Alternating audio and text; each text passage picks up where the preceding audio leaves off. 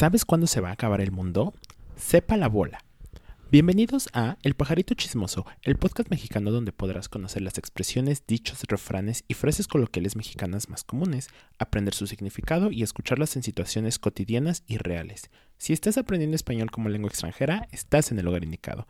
Acompáñame en este viaje por la cultura y el lenguaje mexicano.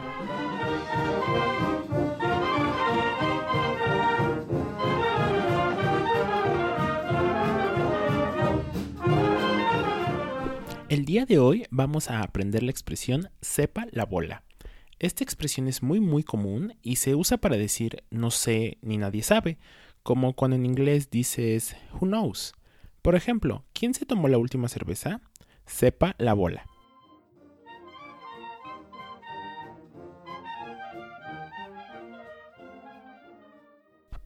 El origen de esta expresión es muy interesante.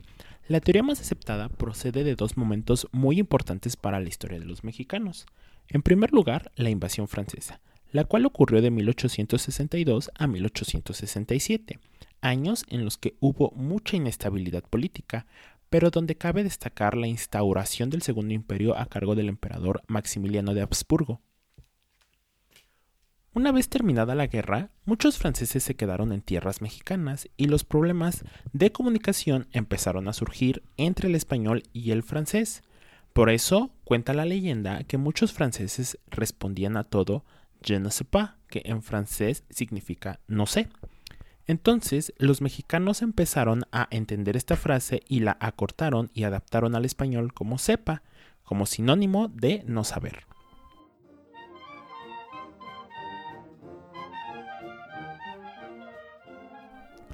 Por otro lado, la parte de bola surge a partir de otro momento importante para la historia de México, que es la Revolución Mexicana, la cual estalló en noviembre de 1910. Esta revolución contó con muchos grupos en todo el territorio nacional y mucha gente que vivía en la pobreza se unía a los pequeños grupos armados de manera voluntaria o forzada. A estos grupos de gente pobre y campesina que formaban parte de la revolución se les empezó a llamar la bola. Estos grupos, al recorrer muchas partes de la nación durante su lucha revolucionaria, llevaban consigo la información de lo que ocurría en otros lados y la compartían para mantener al tanto a los interesados, y así fue como empezó a nacer la expresión sepa la bola.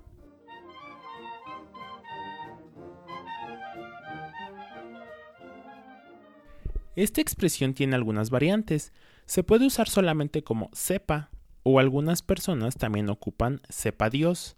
Hay variantes con algunas groserías también. En cuanto a la bola, existen otras expresiones que comparten el mismo origen, como estar en la bola, que significa estar en un grupo de mucha gente con el fin de divertirse. Esta expresión no contiene como tal un verbo en el español y es una curiosa coincidencia su parecido con el verbo saber, en particular, tiene la misma forma que en el modo presente de subjuntivo quiero que sepas, pero esto parece ser solamente una coincidencia. Ahora vamos a revisar algunos ejemplos que como usualmente buscamos en Twitter. Les recomiendo mucho usar Twitter ya que su buscador es muy útil para buscar oraciones y expresiones en contextos reales. El usuario 1 Sepa la bola cómo he estado durmiendo últimamente, pero he traído un dolor de cuello horrible. Usuario 2. ¿Cuántos vasos de, tequila ya me tomé? Sepa la bola, pero qué sabroso. Usuario 3. Feliz años a todos mis amigos de Twitter. O sepa la bola cuál es el nuevo nombre de esta red social.